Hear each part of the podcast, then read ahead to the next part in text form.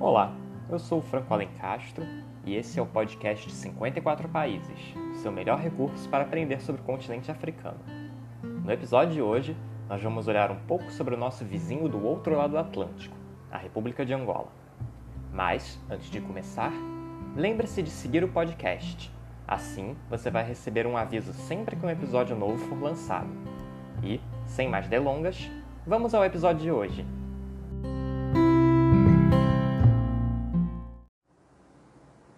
Angola é um país localizado no sudeste da África e faz fronteira com a Namíbia ao sul, ao nordeste com a República Democrática do Congo, a leste com a Zâmbia e a oeste com o Oceano Atlântico, onde fica a capital Luanda.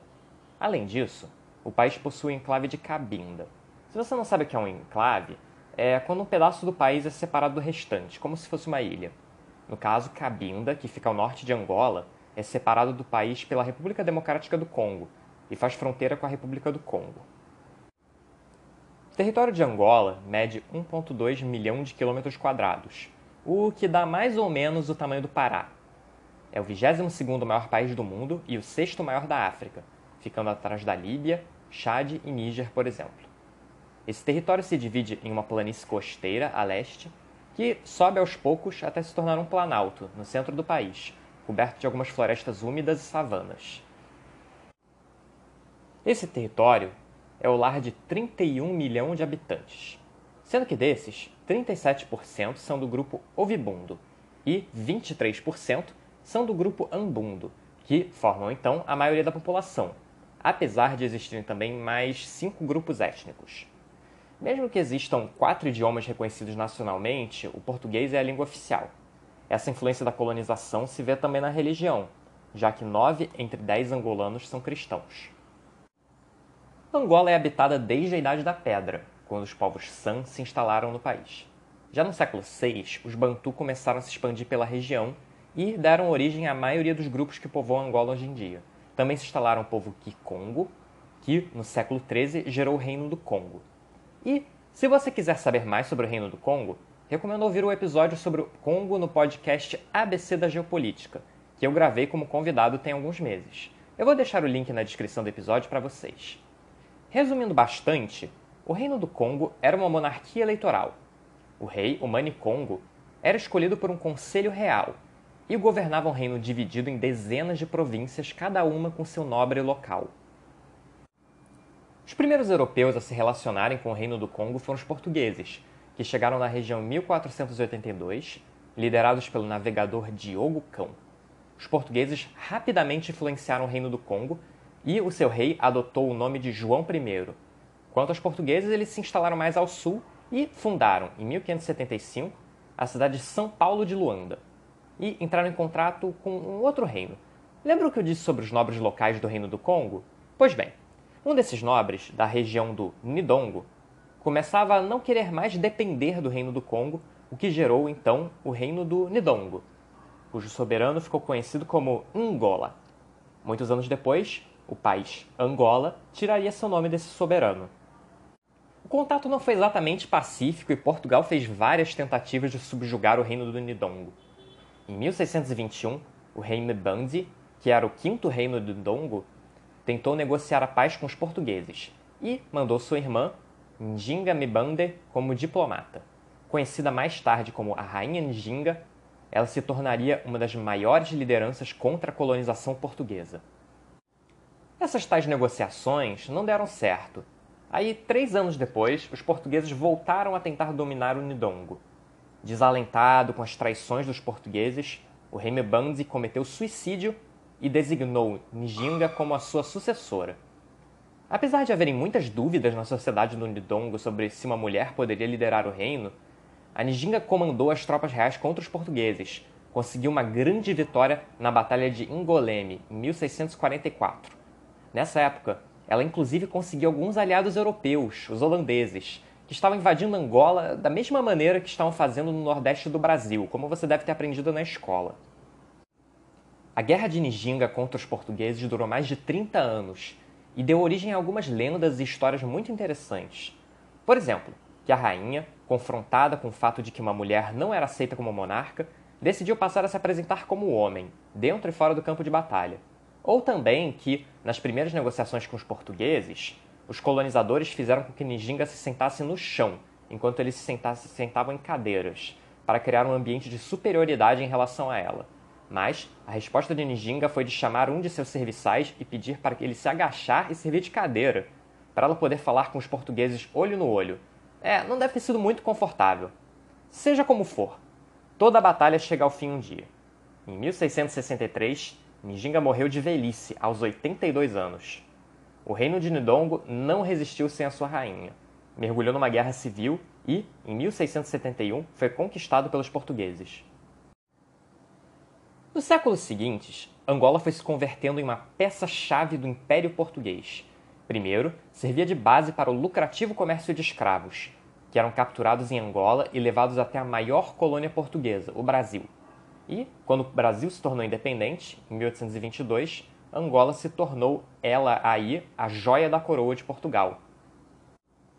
É interessante notar que, apesar do fato da escravidão ter sido abolida em Portugal em 1761, então mais de um século antes do Brasil, e do tráfico de escravos em Angola ter sido abolido em 1836, isso não impediu os portugueses de terem escravos dentro de Angola.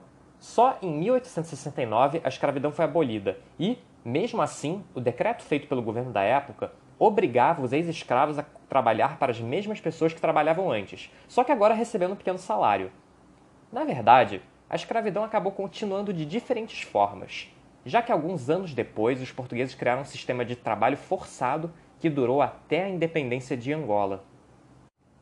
Com isso, milhares de pessoas eram levadas como voluntárias, entre aspas, para trabalhar em plantações de açúcar, café e algodão, por livre e espontânea pressão.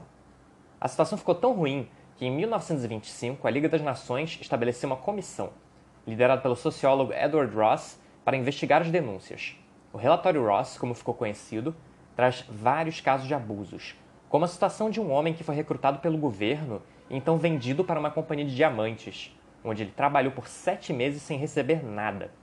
Estima-se que nos anos 50, ainda 30% de toda a mão de obra de Angola era forçada.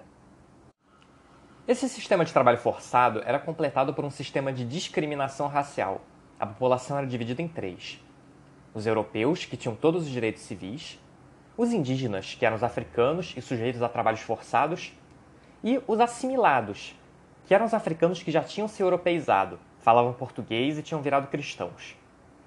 Esses tinham mais direitos que os indígenas, mas mesmo assim não podiam ocupar nenhuma posição de destaque na administração, por exemplo. É óbvio que ia se tornando cada vez mais difícil justificar esse sistema, principalmente quando, em 1960, boa parte da África se tornando independente e seguia seu próprio caminho. Mas, apegado ao seu império colonial, Portugal não ia se desfazer dele tão facilmente, mesmo com a pressão popular aumentando. Em janeiro de 1961, uma revolta de trabalhadores de algodão levou a um massacre realizado pelas tropas portuguesas, na chamada Revolta de Baixa do Cassange. Dois meses depois, tinha início a Guerra de Independência de Angola vários grupos começaram a combater os portugueses. Tinha, por exemplo, a Frente Nacional de Libertação de Angola, FNLA, que era liderada por um sujeito chamado Holden Roberto, um descendente direto da antiga dinastia real do Reino do Congo.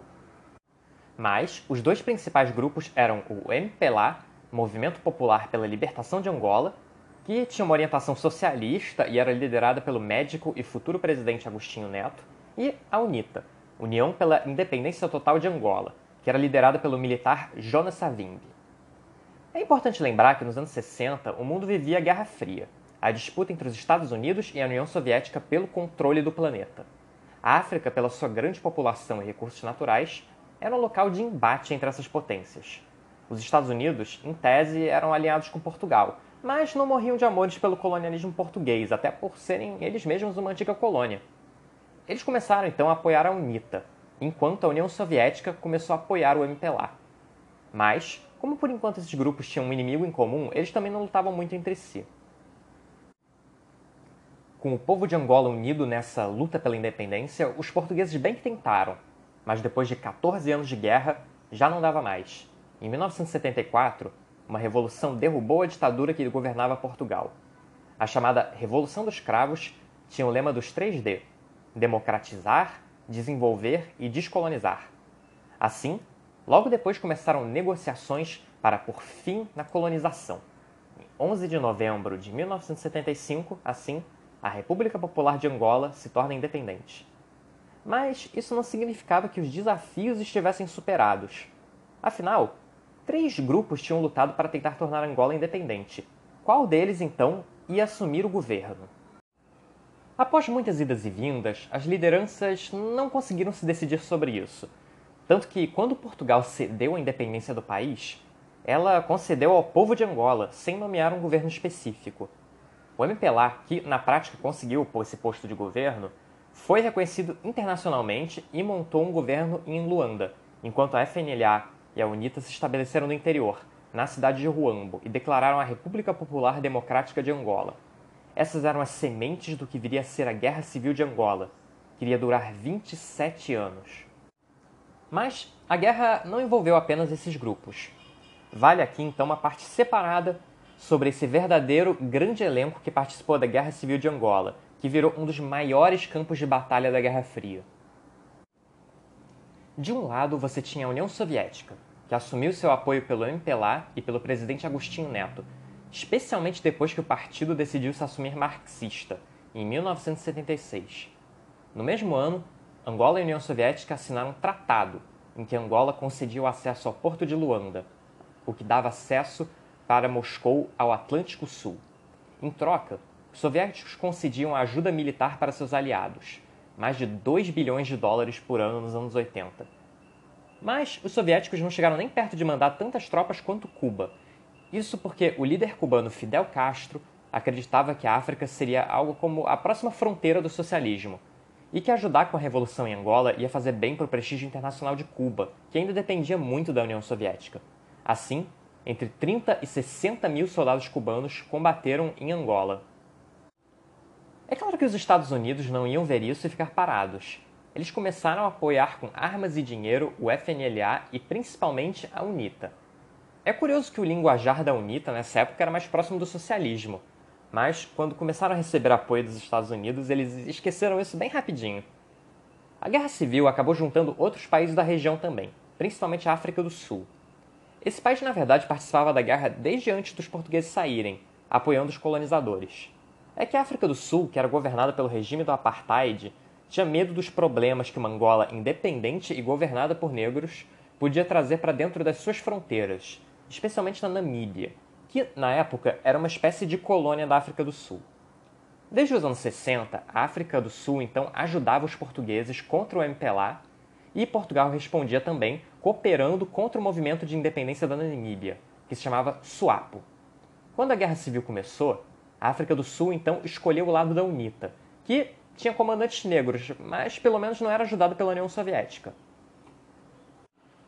Nas linhas gerais, então, a guerra civil era o MPLA, aliado com a União Soviética e Cuba, contra a UNITA, aliada com os Estados Unidos e a África do Sul. Alguns outros países também se envolveram, como a República Democrática do Congo, que na época se chamava Zaire, e lutou do lado do FNLA.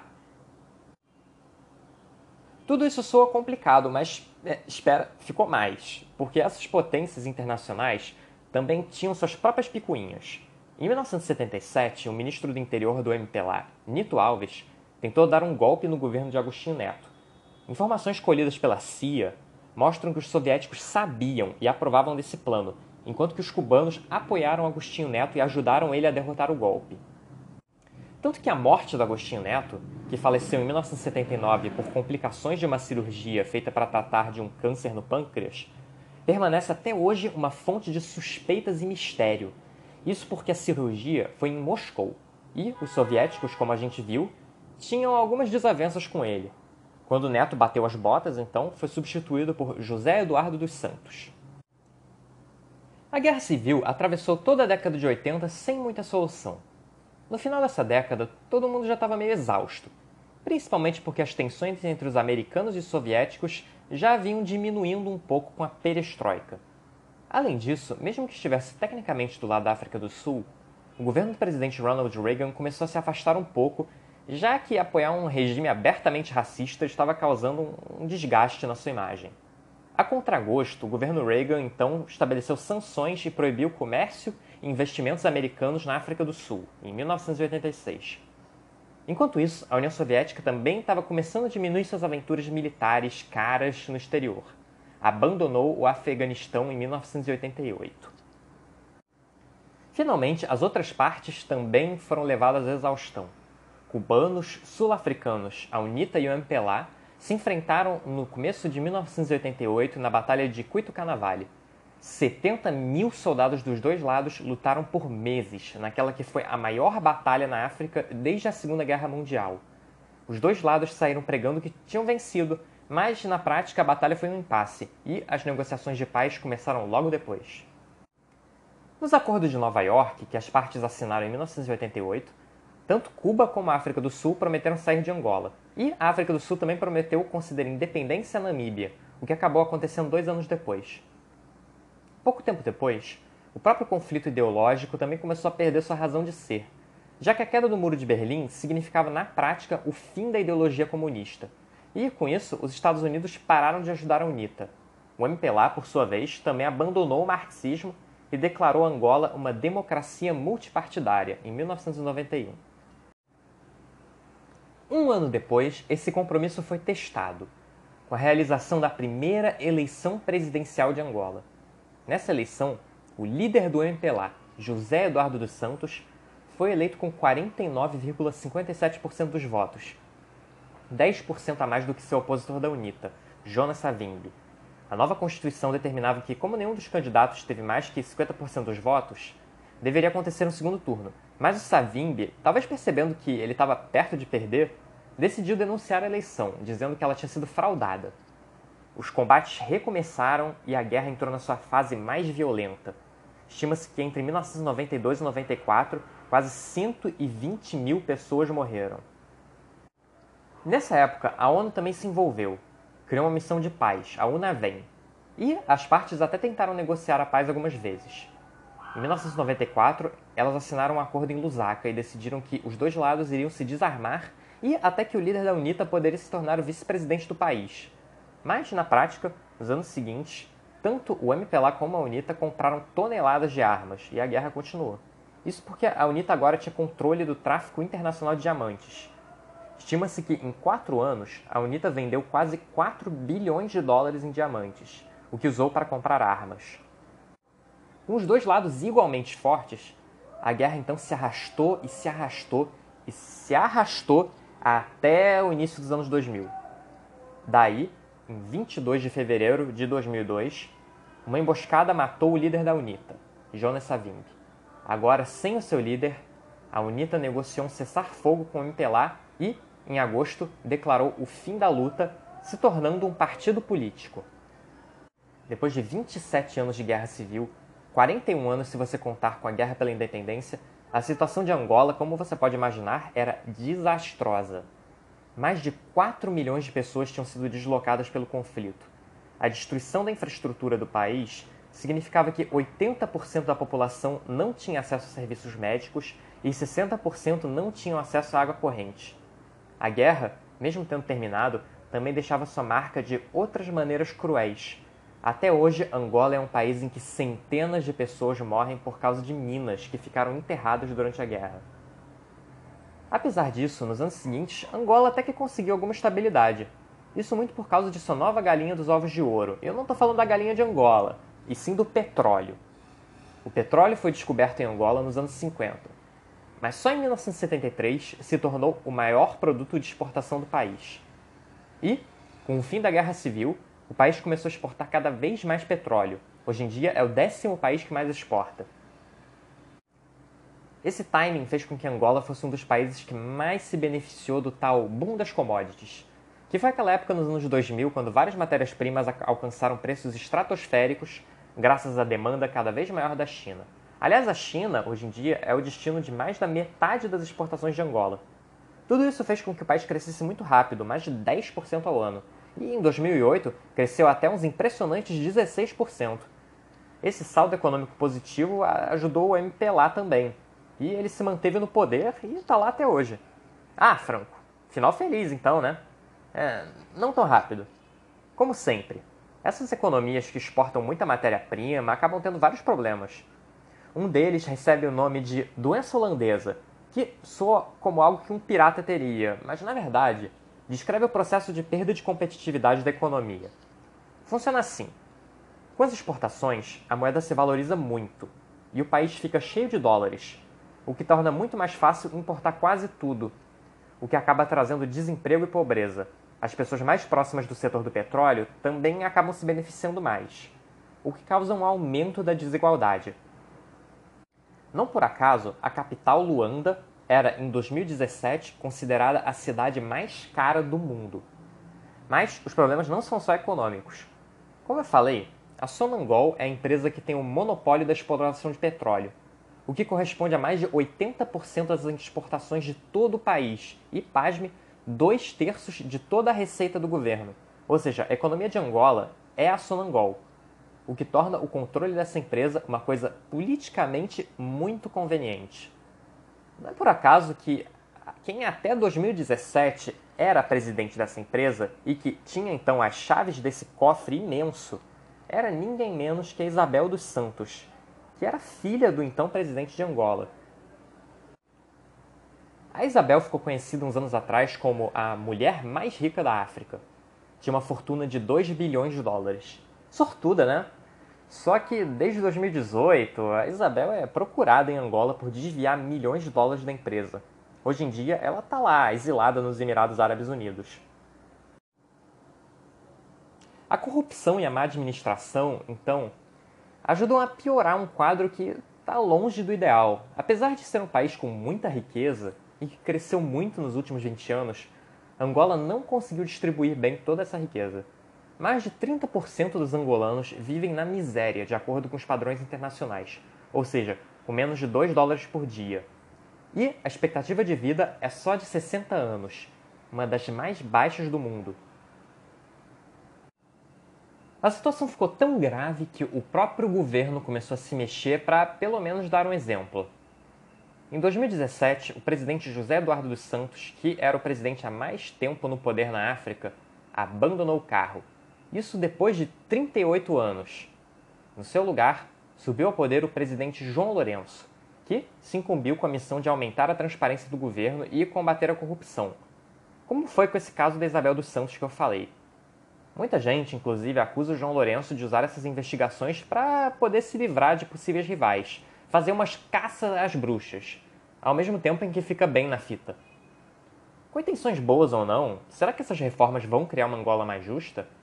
Ou será que as tensões e rivalidades que elas atiçam vão criar mais conflitos nesse país que, no último século, passou mais de 40 anos em guerra? Seja como for, acredito que o país vai superar essa. Afinal, se tem uma coisa que esse episódio mostrou, é que Angola já passou por muita coisa.